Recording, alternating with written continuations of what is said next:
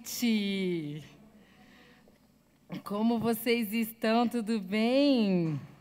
Espero que sim e espero que o coração de vocês possa estar aberto para a gente poder receber pão nosso de cada dia no dia de hoje, né? O tema desse ano das mulheres modernas, a gente está no terceiro ano, graças a Deus. E a gente falou no nosso primeiro encontro desse ano que o tema central seria ritos, rituais. O nome é meio feio, nem vou me, me estender para explicar que eu fiz isso na primeira no primeiro mês.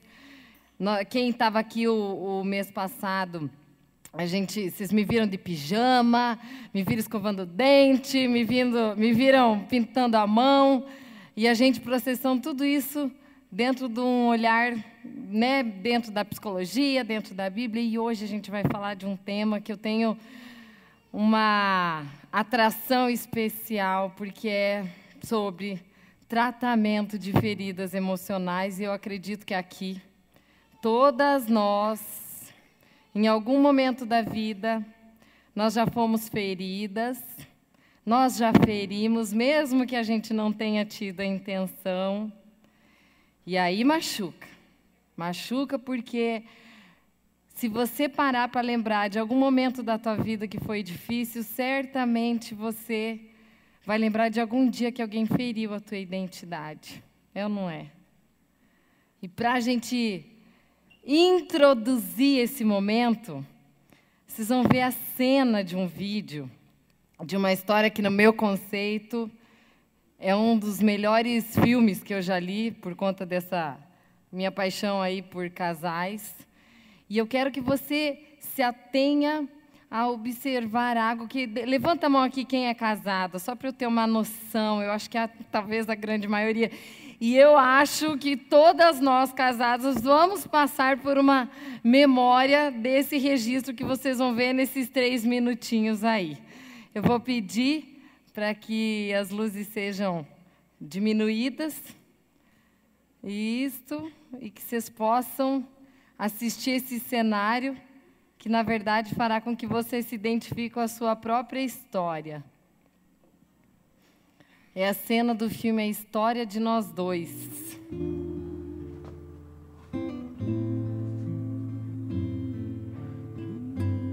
Jesus, what happened? Acho que pode colocar um pouquinho mais alto, Digão. Where does she go?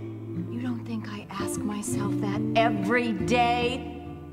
I'm talking about a connection, a look, something that says that we're on the same side here. Isn't this the moment where one of us is supposed to say, this is ridiculous. We love each other. All couples go through this. Let's give it another try.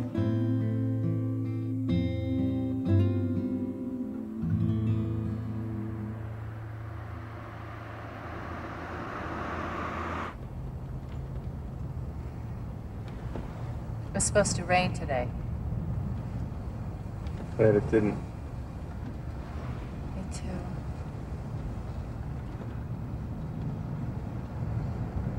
Turn here um, if you take Sepulveda. What? Nothing.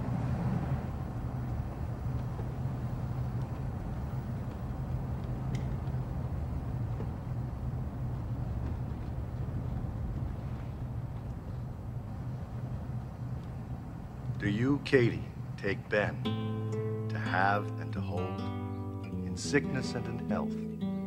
for better or for worse, till death do you part? I do. It's a boy. It's a girl. It's a bunny. It's a home run! It's chicken pox.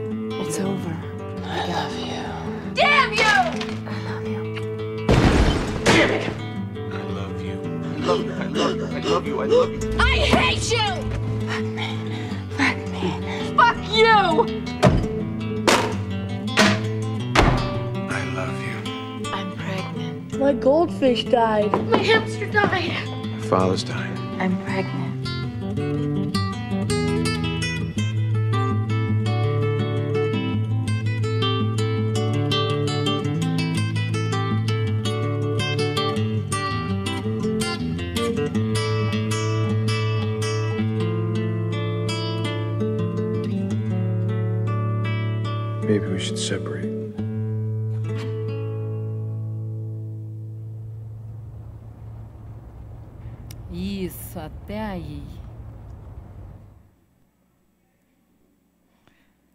Gente volta, né? Em algumas cenas, quem tem mais experiência de vida se remete a relembrar alguns pontos. E aí vem as experiências que a gente está acostumado a viver. Tanto o amar quanto odiar, quanto ferir, como curar. A vida ela é carregada de situações, de experiências que a gente acaba passando dia após dia. E uma das coisas que a gente precisa parar para poder dar atenção e para poder entender é como é que a gente vai se construindo na vida. De alguma forma, todo mundo tem um registro, tem uma memória mnemônica. Quem estava aqui no nosso primeiro encontro talvez pode se lembrar. Alice, você me ajuda aqui a segurar esse coração? Eu quero que vocês imaginem que, de alguma maneira, aqui é o coraçãozinho de vocês, né? E dentro do coraçãozinho de vocês tem um monte de óculos, de lembranças que você foi se construindo. De às vezes fala da tua mãe, de às vezes comentários do seu pai, seus irmãos, suas amigas, suas vizinhas, as pessoas que foram fazendo parte da tua vida e de alguma forma ajudar a construir um pouquinho de quem você é hoje. E dentro do teu próprio coração, aqui tem a memória de um dia de alguém que te feriu. Assim como teu marido, assim como teu namorado, teu noivo, assim como tua filha, teu filho, também coleciona essas histórias. E com o passar da vida e as experiências, a gente vai fazendo como se fossem umas manchinhas, né? De alguma de algum evento que machucou, de alguma palavra que saiu meio torta, meio ferida. Por isso que numa briga de casal, gente, a gente tem que cuidar muito para a gente evitar de falar coisas assim do tipo: "Ai, não acredito que você está bravo por causa disso. Que coisa boba." Você nunca pode falar isso para um cônjuge. Porque você não imagina a história que está por trás da, da vida dele, com os conteúdos, com a soma de informações que ele viveu e que depende exclusivamente do teu olhar para poder você mesma ser usada como um canal de curar as emoções do teu marido. Às vezes você vai ver uma uma reação exacerbada né, dele, de repente. E aí essas manchinhas vão ficando, e o que, que as pessoas vão fazendo hoje em dia? Infelizmente, um dos recursos que o ser humano tem, e ele faz isso de uma forma habilidosamente boa para isso, a gente vai colocando band-aid nessas feridas. Não é? E aí você está chateada, Aí o casal dorme de X, né? Ou, por que que fala? Porque um emburra, o outro não quer conversar e acontece a cena que a gente viu aqui. Um bate a porta, o outro reclama, o outro chuta, o outro xinga e assim vai. Só que band-aids não curam feridas. E as pessoas elas têm realmente, muitas vezes até pela própria pelo próprio desejo de não conflitar, de não brigar, elas acabam é, se incluindo em situações, em circunstâncias que, de alguma maneira, elas acham que vai curar. E não vai. Não vai. Quando você está lidando com sentimento, toda a tua realidade ela precisa circular com um objetivo nós precisamos trabalhar em cima, não de colocar band-aid, mas de fazer com que a gente arranque.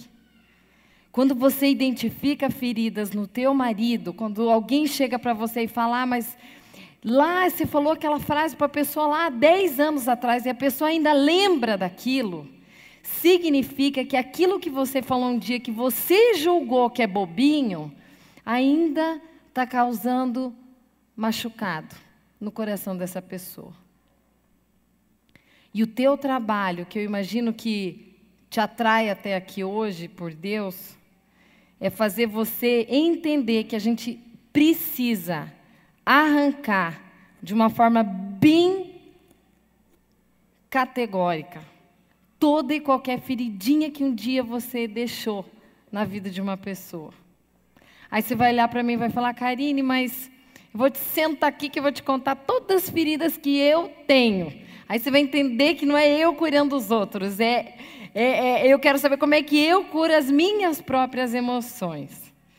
Eu vou falar honestamente para você, isso a gente vai conversar lá em agosto. Nem vou falar especificamente sobre isso nessa nesse dia de hoje, porque a minha ideia é fazer vocês observarem como é que vocês vão identificar quando você tocou na ferida de alguém lá da sua casa.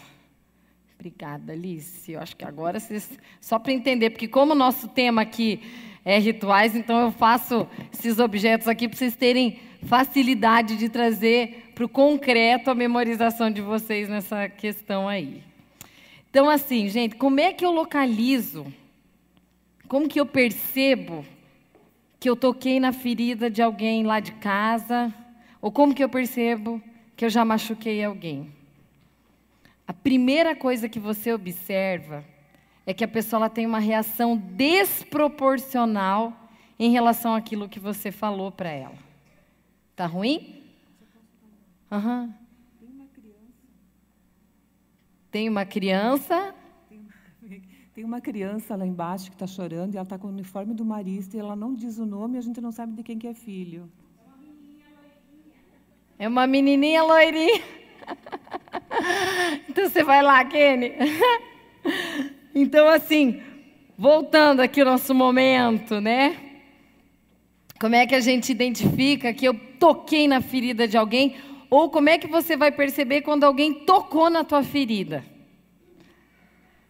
Quando você tem uma reação muito desproporcional, às vezes a pessoa falou uma coisa que nem quis te machucar, e na hora você olhou aquilo e você se irritou com aquilo, te, aquilo te incomodou.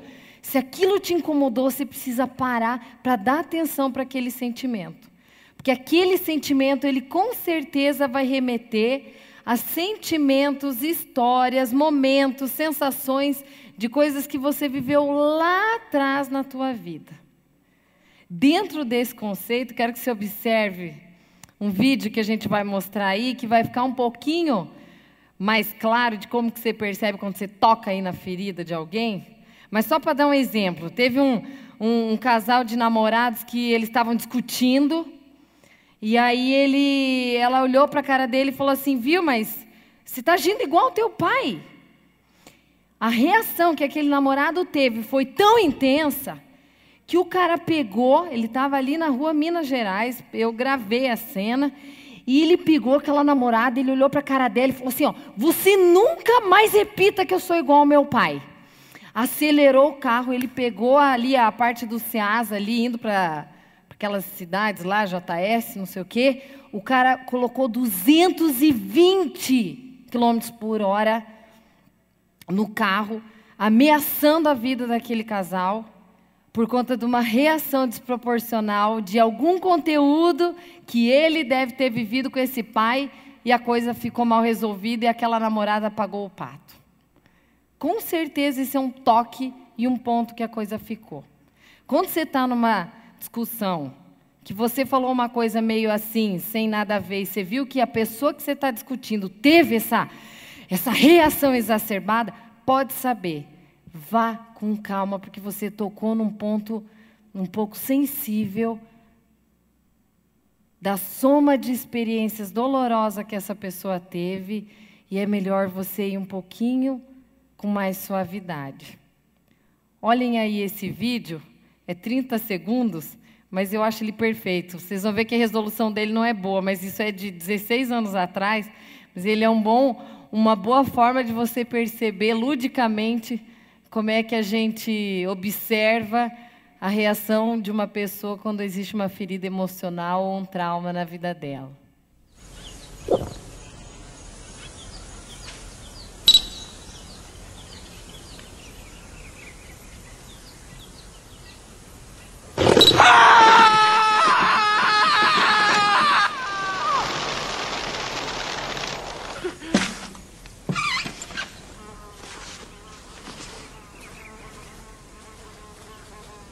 Ultrazoom. Get closer without getting closer. Entenderam? Gostoso, né?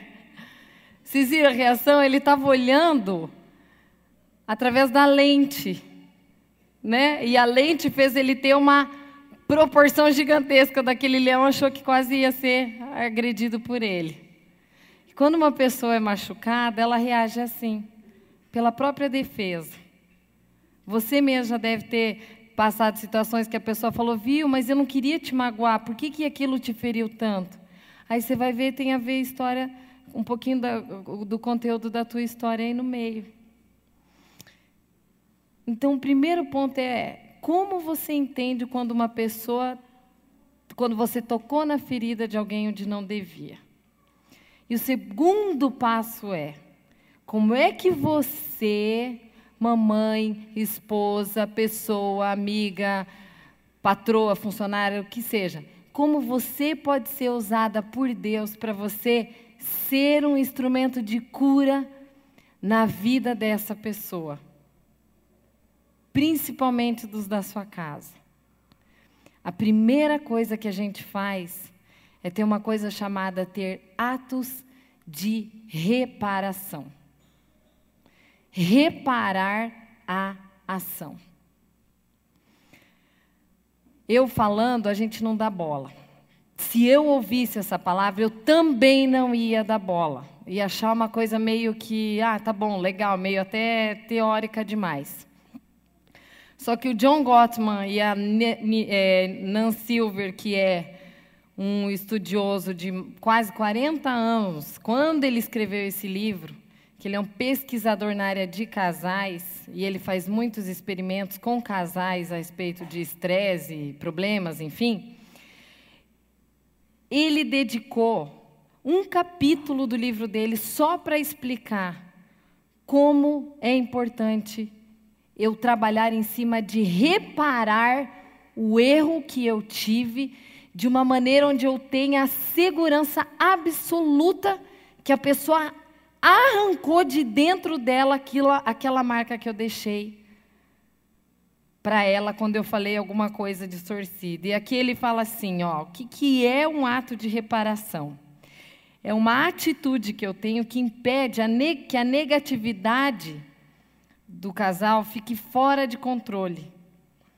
As tentativas de reparação são uma arma secreta que os casais têm e todos aqueles que têm inteligência emocional, eles utilizam, mesmo que eles não estejam cientes do poder que isso causa. Agora, olha isso aqui. Agora todo mundo vai se identificar com essa parte que ele fala aqui, ó.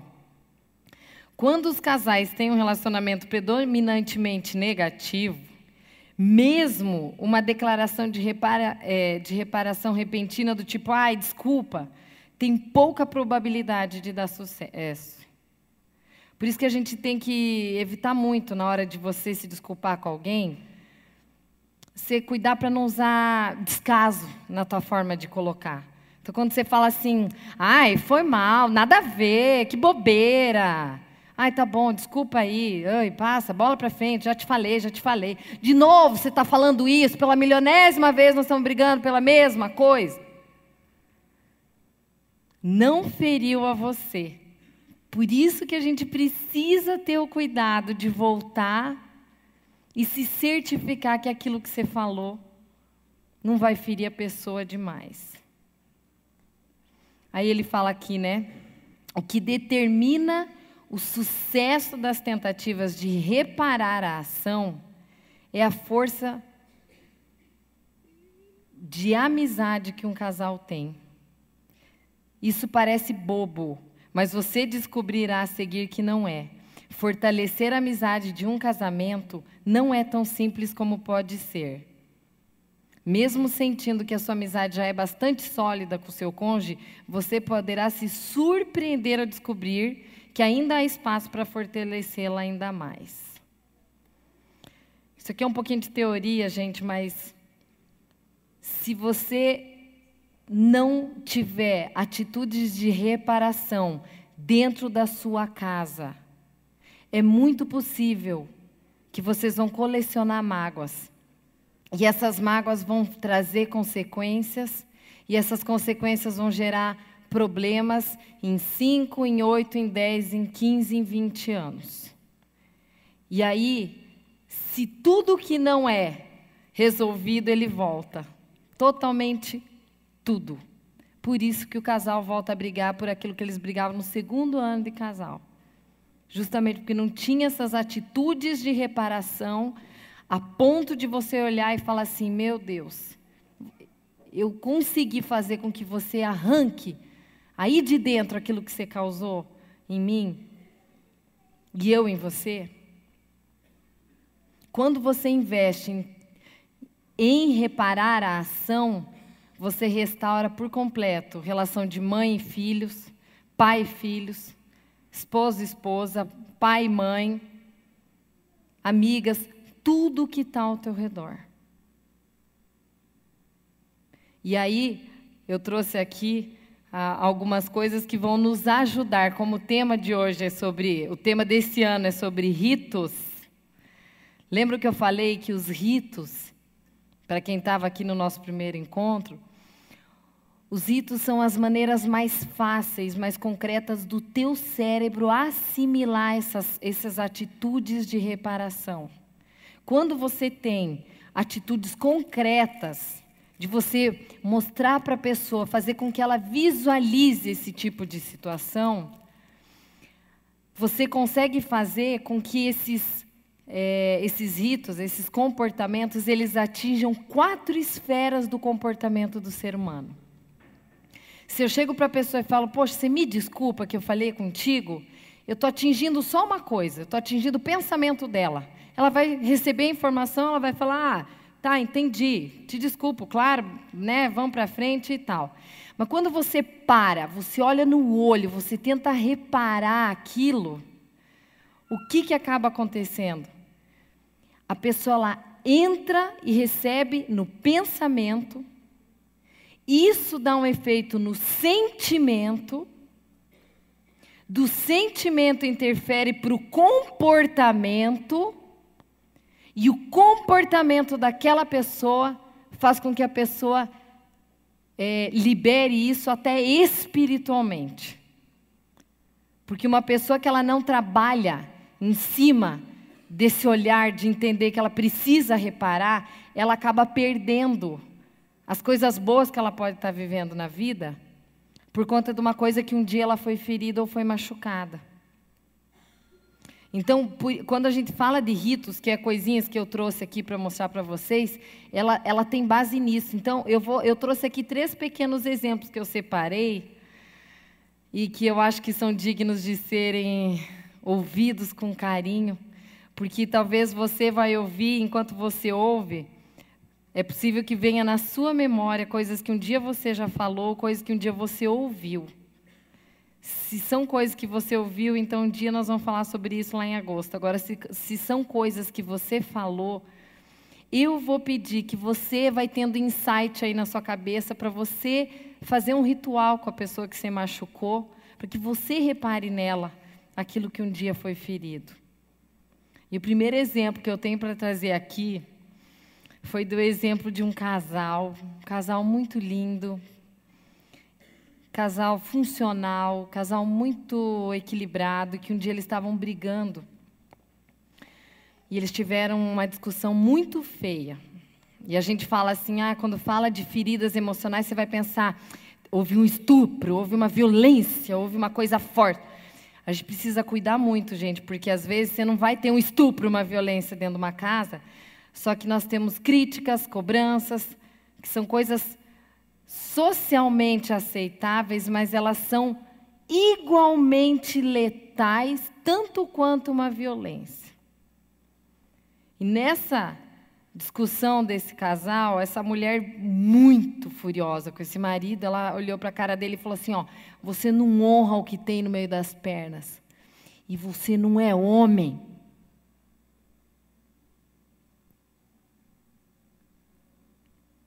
Esse homem parou. E ela, no momento de raiva, ela despejou aquilo com tanta força que o homem nitidamente começou a se abater. E como eu acompanhava semanalmente como eles estavam, eu realmente percebi que até, a, até o, ver, o não verbal dele começou a ficar mais curvado, mais, sabe, com a sensação de uma pessoa fracassada. Ele era um homem muito honroso e que realmente tentava suprir as necessidades da, da família dele. E por uma situação de briga, essa mulher tacou na cara que ele não era homem. Se a gente ouvisse, né, você não é mulher, a gente talvez não ia dar bola, né? Tipo, a gente sabe que é mulher, a gente não ia se ofender. Só que quando você fala muitas vezes isso para um homem, isso fere a identidade desse homem. E essa mulher soltou isso aí um dia. Só que nesse meio tempo, essa mulher começou a passar por um processo de transformação dela com a vida dela. Ela começou a se aproximar mais de Deus. E aí houve um dia que sozinha ela estava em oração e ela lembrou do dia, depois de um tempão, que ela tinha machucado esse marido, quando ela falou assim: Você não honra o que tem no meio das pernas, você não é homem. E ela se tocou que todas as brigas que ela tinha com ele, ela lembrar, ele tocava nesse assunto. Ué, você não falou que um dia eu não sou, que eu não sou homem, que eu não honro o que tem no meio das pernas, não sei o que, não sei o que. A forma como ela foi se lembrando na hora da briga, ela lembrou que essa era uma fala é, sequente que ele tinha. Até que ela pensou: como é que eu vou reparar isso? E esse homem viajava muito. Ele vinha é, só na quinta-feira para casa. E aí chegou o dia do aniversário dele e ela falou assim: o que, que eu vou fazer para ritualizar o meu pedido de perdão, para que ele entenda que isso eu preciso que ele, que ele arranque dele essa ferida. Eu trouxe aqui para simbolizar o que essa mulher fez, mas ela, ela coincidentemente tinha ido para Roma com ele e eles tinham comprado aquele brasão, aquele, aquelas coisas que você. imã de geladeira que você compra quando você vai para as viagens.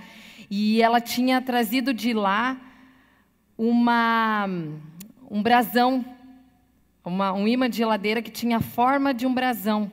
E ela olhou assim e falou: Nossa, isso aqui é honra, isso aqui para mim me remete à honra. Eu vou usar esse objeto aqui porque tem a ver com a nossa história e eu vou ritualizar com ele isso daí. Então ela pegou, fez uma caixinha, eu estou só simbolizando, guardou esse objeto, escreveu uma carta, e ela realmente, de uma forma bem, bem verdadeira, ela colocou: Eu preciso que você tire de dentro de você a marca que ficou, e que nenhum presente que eu possa te dar de aniversário vai ser tão bonito do que eu dizer que eu quero que você se sinta com a sua honra resgatada aqui dentro de casa. Foi uma cena bonita, no sentido de restauração. E uma das coisas que ela contou para mim, que eu achei linda, ela falou assim: Karine, a forma que eu vi, que ele realmente é, aceitou o meu pedido de desculpa foi que ele voltou a assoviar quando ele fazia a barba. Porque toda vez que ele estava feliz, ele ficava no banheiro assoviando enquanto fazia a barba. Depois que eu, me, que eu tinha é, dito essas palavras de morte na vida dele, de, de desonra, ele tinha parado. E isso durou alguns meses. E foi lindo ver a reparação, porque, de fato, ela conseguiu fazer com que essa dor fosse arrancada de dentro. Esse foi um exemplo que me marcou. O segundo exemplo, eu acho que é um exemplo um pouco mais forte, porque ele ele remete a uma história de traição conjugal. E como que a gente restaura o coração de uma mulher quando ela foi machucada após ela descobrir que foi traída. É muito difícil. E aí a gente fala assim, às vezes, né, as pessoas falam: "Ah, mas é perdoa, Deus fala para a gente perdoar". O ser humano por si só, ele não consegue perdoar se não houver a ação de Deus na vida dele para dizer: "Eu consigo". Porque quando a sua identidade é ferida e machucada, é dificílimo você conseguir fazer com que ela seja resgatada, a não ser que haja uma cura completa, não com band-aid, mas com, com sentimento. E a história desse casal foi a história onde ele apelou com ela. Ele simplesmente acabou saindo com uma pessoa muito próxima da família e teve um, um caso assim a longo prazo, de uns dois anos e meio, e até que ela veio descobrir. Isso foi numa cidade pequena, então repercutiu em toda. E ela passava muita vergonha, porque ela ia para o trabalho e, e, ela via as pessoas da loja olhando para ela, e aquele, aquela sensação de humilhação, mais do que ela já estava. E ela tinha justamente a pessoa que traiu, que o marido dela traiu, era uma pessoa que ela tinha ensinado aquela mulher a ser alfabetizada. Então ela, ela, ela tinha se dedicado para aquela vida. Você consegue imaginar a dor dessa mulher? E dentro daquela situação, deu todo o forrobodó que você imagina que pode ter sido. As duas filhas do casamento ficaram totalmente né, desestruturadas diante da situação. E depois de muito tempo, muito tempo, esse homem se arrependeu, eles se divorciaram. E esse arrependimento essa dor, essa separação fez com que aquele homem amargamente tivesse tido noção do efeito devastador que ele produziu naquela família. Depois de muito tempo, aonde ele viu que ele perdeu, ele falou assim: "Eu preciso resgatar o coração da minha esposa". E esse homem começou a se restaurar como homem, restaurar no trabalho. Ele começou a se restaurar até com impostos que ele sonegava na empresa dele. Ele começou a procurar a espiritualidade dentro da religião dele. E de alguma forma esse homem foi se resgatando, se resgatando. E um dia ele falou: Eu vou fazer uma caixa para reparar tudo que eu fiz para minha mulher. E eu chamo, eu e ele demos o nome isso aqui de caixinha da reparação. Ele pegou uma caixa e entregou para ela. Dentro daquela caixa, e eu estava presente, por isso que eu quero contar, porque eu, eu fui, imagine eu olhando a cena de espectadora. Quando ela abriu, ela encontrou um perfume que ele resolveu deixar lá, ele colocou alguns objetos que tinham a ver com a história de vida deles. Tinha um relógio de camurça, tinha esse perfume, tinha um lenço, e tudo isso ele foi contando para ela para, de alguma forma, tentar fazer com que ela fosse sarada de tudo que ele causou. Só que aí, de repente, ela olhou uma coisa que aí essa mulher entrou num pranto desesperado. Ele falou assim: Olha, o meu último objeto que eu escolhi deixar na minha caixinha, eu não sei por qual razão, mas eu estava passeando nos camelôs e eu olhei um broche. Hoje em dia nem se vende mais broche, né? Ou se tem, a gente nem, sei lá, a gente não vê toda hora. E eu olhei, eu trouxe um aqui, mas não é, é só para eu mostrar. Mas assim, ele olhou na hora que ele arrancou, ele falou: Não sei por qual razão, mas eu olhei aquele broche e me deu vontade de te trazer e colocar nessa caixa. Na hora que ele arrancou e ela viu aquele broche, por muita coincidência, que só Deus sabe explicar algumas coisas na hora de curar as emoções, era um broche de um sapatinho.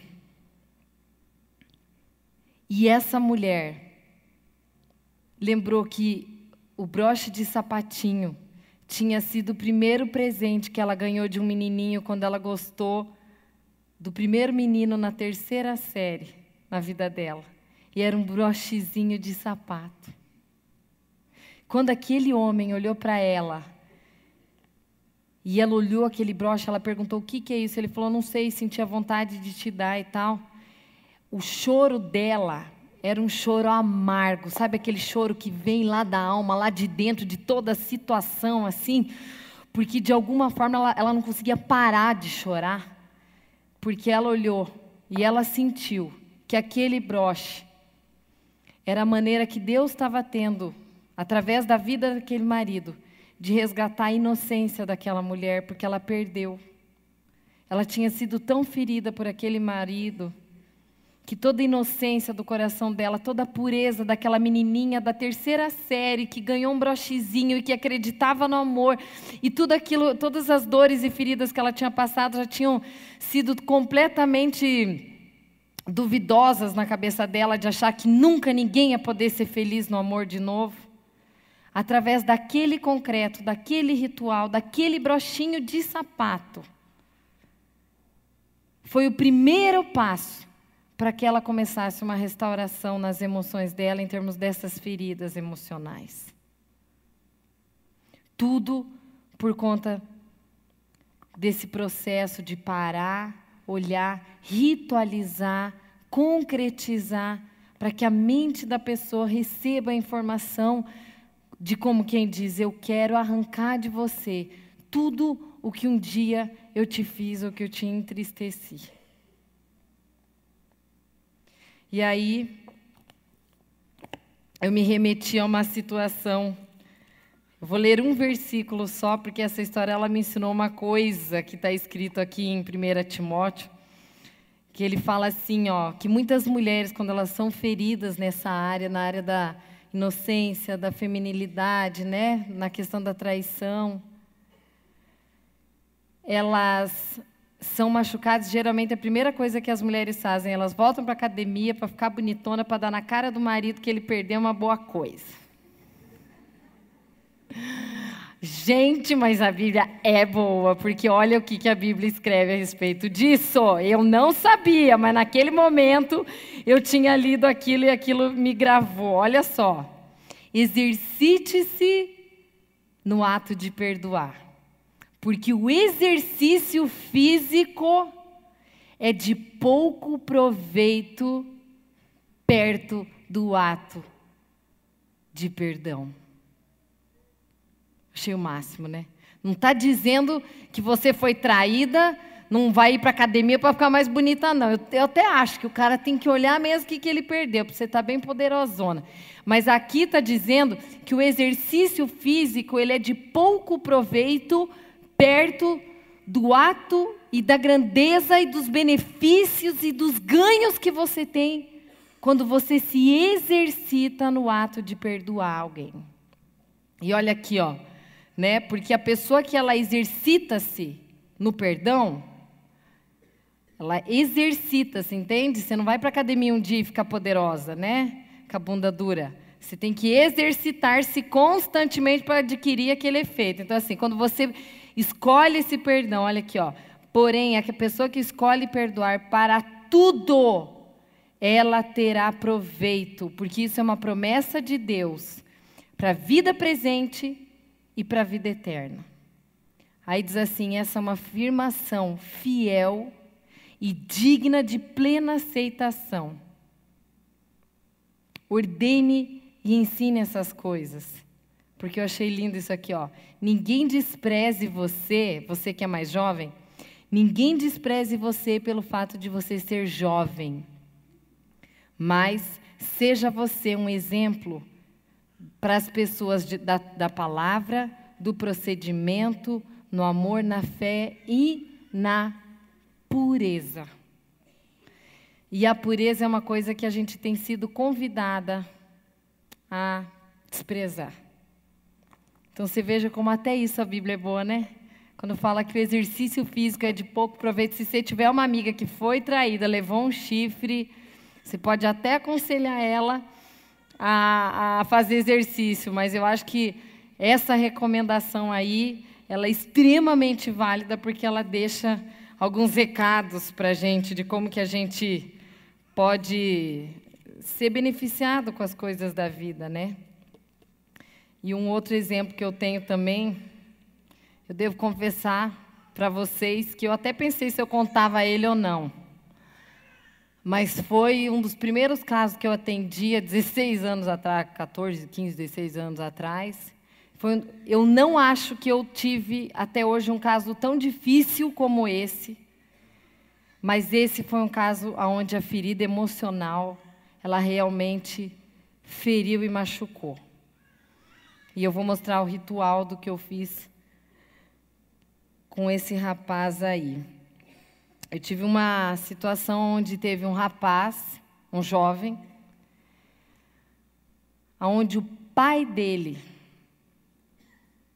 chamou um policial amigo dele, amarrou esse filho na cama e estuprou esse filho.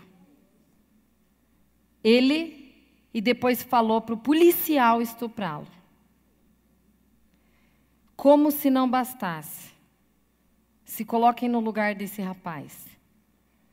Como se não bastasse essa mulher, mãe dele, ele não era daqui do Brasil.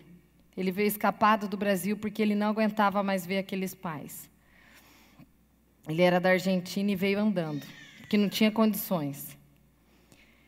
E ele, essa mãe, ela era ela era líder de uma seita, uma coisa assim, que ela tinha que consagrar aquele filho para aquela seita.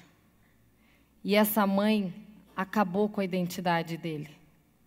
E uma das coisas que essa mãe fez foi fazer esse menino agir, se vestir, pensar e sonhar como uma menina. E a agressão que essa mãe fez foi tamanha que ela fez esse menino passar por uma festa de 15 anos, aonde ela colocou uma roupa, um vestido, colocou nele uma tiara, chamou o grupo da sociedade onde eles viviam e o, é, andou com esse filho todo o salão. Para afirmar que ele estava naquele dia fazendo 15 anos. Porque meninas comemoram rituais de 15 anos. Você tem ideia como é que esse rapaz chegou? a, a, a, lembrança que eu tenho dele foi tanta que às vezes até eu paro e penso, e lembro desse rapaz, e eu penso, Pai, onde quer que esse rapaz esteja, que a tua graça possa restaurar a identidade desse menino que foi roubada, a inocência que lhe foi tirada, principalmente vindo das pessoas que mais tinham que amar esse rapaz. E eu resolvi fazer um ritual com ele de perdão. Só que aquele dia eu me preparei. Eu, inclusive, jejuei para que aquilo acontecesse da melhor maneira possível. E eu li uma vez uma historinha de uma camisa branca, talvez alguns aqui conheçam, e eu fui inventar de fazer aquilo com aquele rapaz. Talvez vocês saibam, é uma, é uma, é uma historinha assim que você fala para o. era uma camisa branca que eu tinha colocado, fui para fora da clínica, coloquei uma. estendi assim uma, uma camisa branca, assim, num, tipo um, um varal lá que eu inventei. E eu comprei carvão. E eu falei assim: olha, você vai olhar e eu quero que você fale tudo o que tem de mágoa aí dentro, porque nós vamos dar jeito de arrancar. E você jogue né, no, na camisa branca esse carvão e aí, o resto nós vamos ir trabalhando conforme as coisas vão falando. Eu quero que tudo que um dia alguém falou para você, com palavras de derrota, de fracasso, de ferir tua identidade, tudo isso eu preciso que você libere aqui. A coisa foi tão forte. E eu falo para vocês, o poder do perdão é tão estratosférico não sei se é o poder do perdão, se é o poder do jejum, ou se é os dois juntos atuando.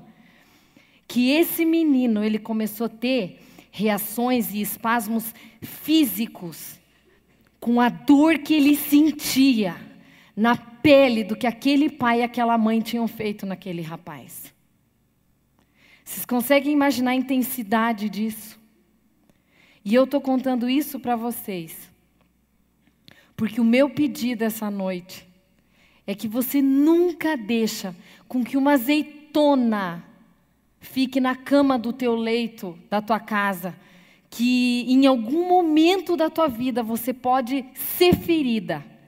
Só que Deus tem chance para matar e curar tuas feridas. Agora, nunca cuide cuidadosamente para que você não fira o sentimento de alguém, porque você nunca vai saber o reflexo que aquilo tem, porque sentimentos você não consegue ver, você não consegue palpar. É igual quando você vai num psicólogo e você nunca sabe se o psicólogo é bom porque não tem marcas. Você tem que procurar saber a respeito da vida dessa pessoa também. Porque às vezes a pessoa vai falar uma barbaridade, você vai acreditar e aquilo tem efeito para a tua vida.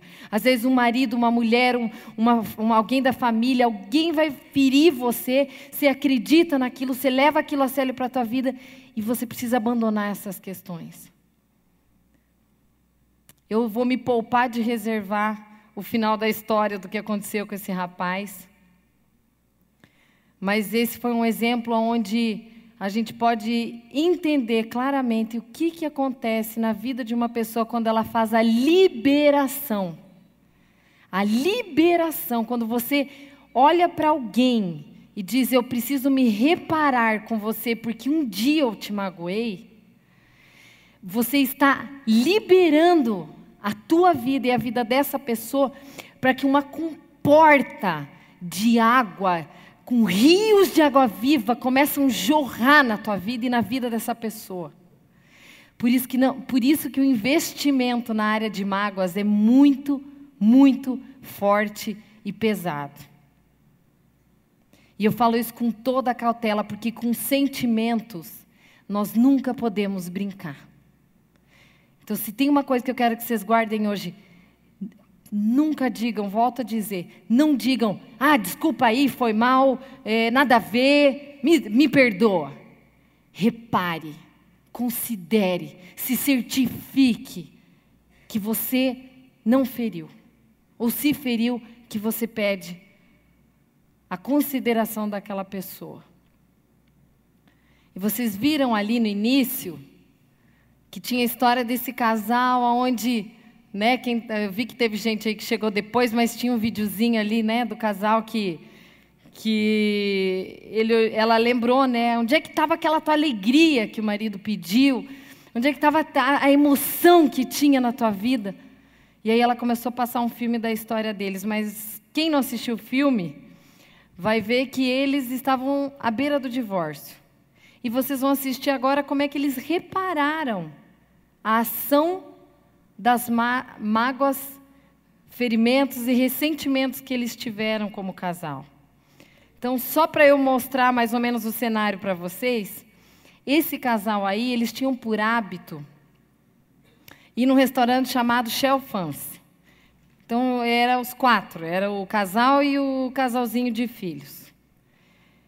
E aí, eles estavam indo para o acampamento buscar os filhos, para comunicar aos filhos que eles iriam se divorciar. E a partir dessa hora, que foi a hora que ela parou, voltou no assunto: será que vale a pena, será que não vale? Toda a crise que o casal estava passando, era muito aperto.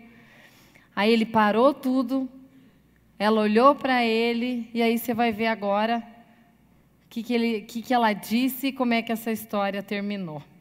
Vamos assistir? Observem os detalhes da fala dela, que de alguma maneira é a forma que ela encontrou para reparar a ação que ela já teve com ele.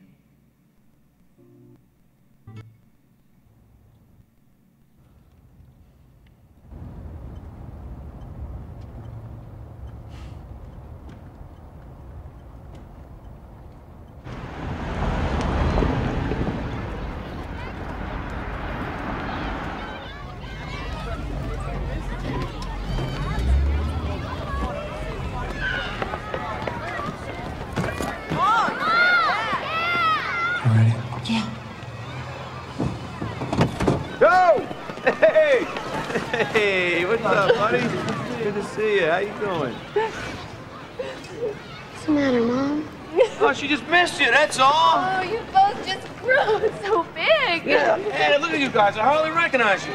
Hey, wait a minute. Which one of you is Aaron? Check it out, Dad. Whoa!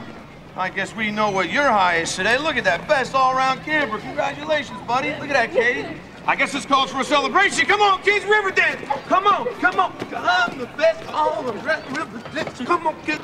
Kind of like a little loopy-loop thing. Whoa, hey. Now, go with the big finish now. Dad! Come on. Huh? What? I have to see these kids next summer. Huh? Come on, Dad, we're hungry. Okay. All right. Okay. Let's go home. Agora eles iam contar.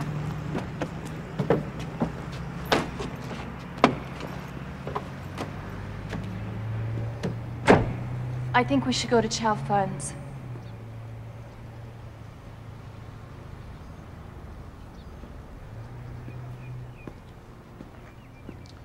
Chow funds. I thought we both agreed that we really couldn't talk at Chow funds. I know. What do you say? I'm saying Chow Funds.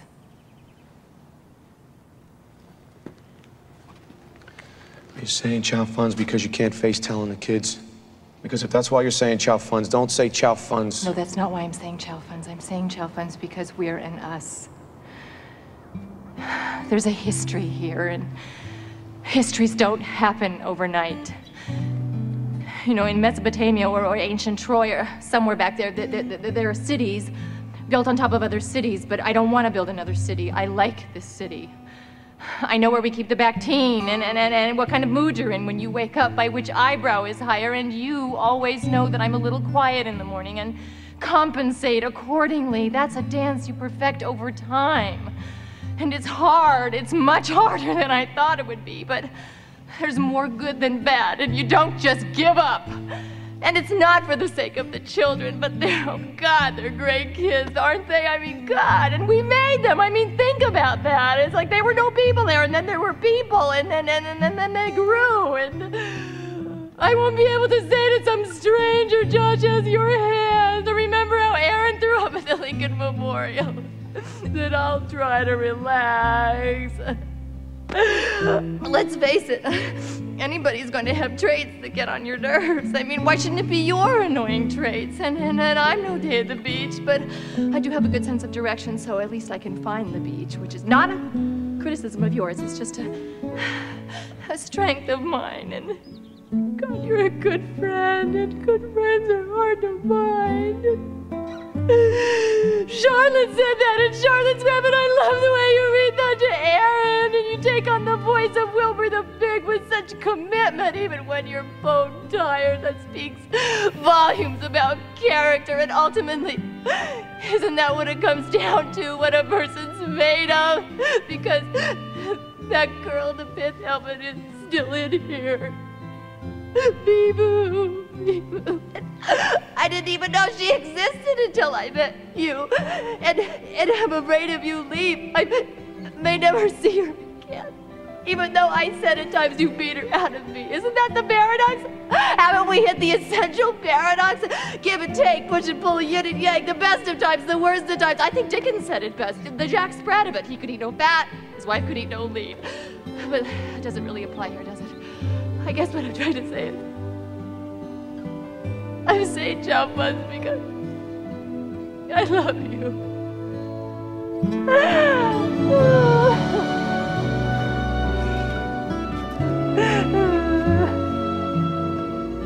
I love you too.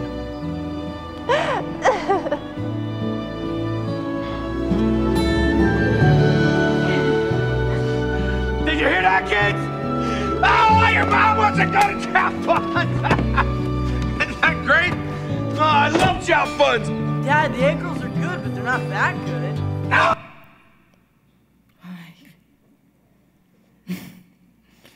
Nada do que eu vá falar agora. Podemos encerrar por aqui, porque esse cenário é a vida.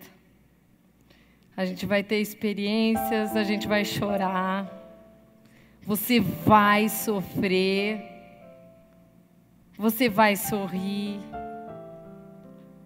Só que uma das coisas que eu acho lindo na vida de mulheres que a gente nunca cansa e nunca deixa de tentar. Às vezes eu vejo lá na clínica, eu acho tão lindo que às vezes aquela mulher está acabada, o cara já deu mil sinais que não quer mais nada e ela está lá tentando continuar. Tentando mais uma vez. E mais uma vez. E mais uma vez. Que a gente não perca a essência da gente. Que um dia foi roubada com alguma dor que você já passou. Nós ficamos distante de nós mesmas quando a gente é machucada. Porque a gente reage só na defesa. A gente reage somente num, de um jeito mais seco do que é o tradicional da gente.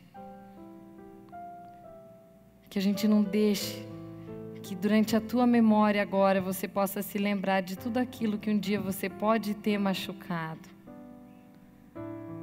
e que Deus revele à sua mente rituais, que Ele traga à sua mente memórias ou objetos ou situações de maneira que você possa fazer essa reparação. Prometo que eu faço um rituais, ritual com vocês com relação à ferida de vocês em agosto. Em julho, a gente vai falar sobre a importância de você entender que você tem autoridade para fazer isso. Você tem autoridade no mundo espiritual para você lançar os seus filhos, abençoar os seus filhos. Você tem autoridade no mundo espiritual para abençoar a vida do seu marido, do seu noivo, seu namorado. Você só precisa usar as armas certas. E que ao deitar hoje no travesseiro, realmente, que você esteja disposta a lutar mais e mais, por mais difícil que esteja. Porque não é fácil construir uma outra cidade em cima de uma que já foi construída, como vocês viram no filme.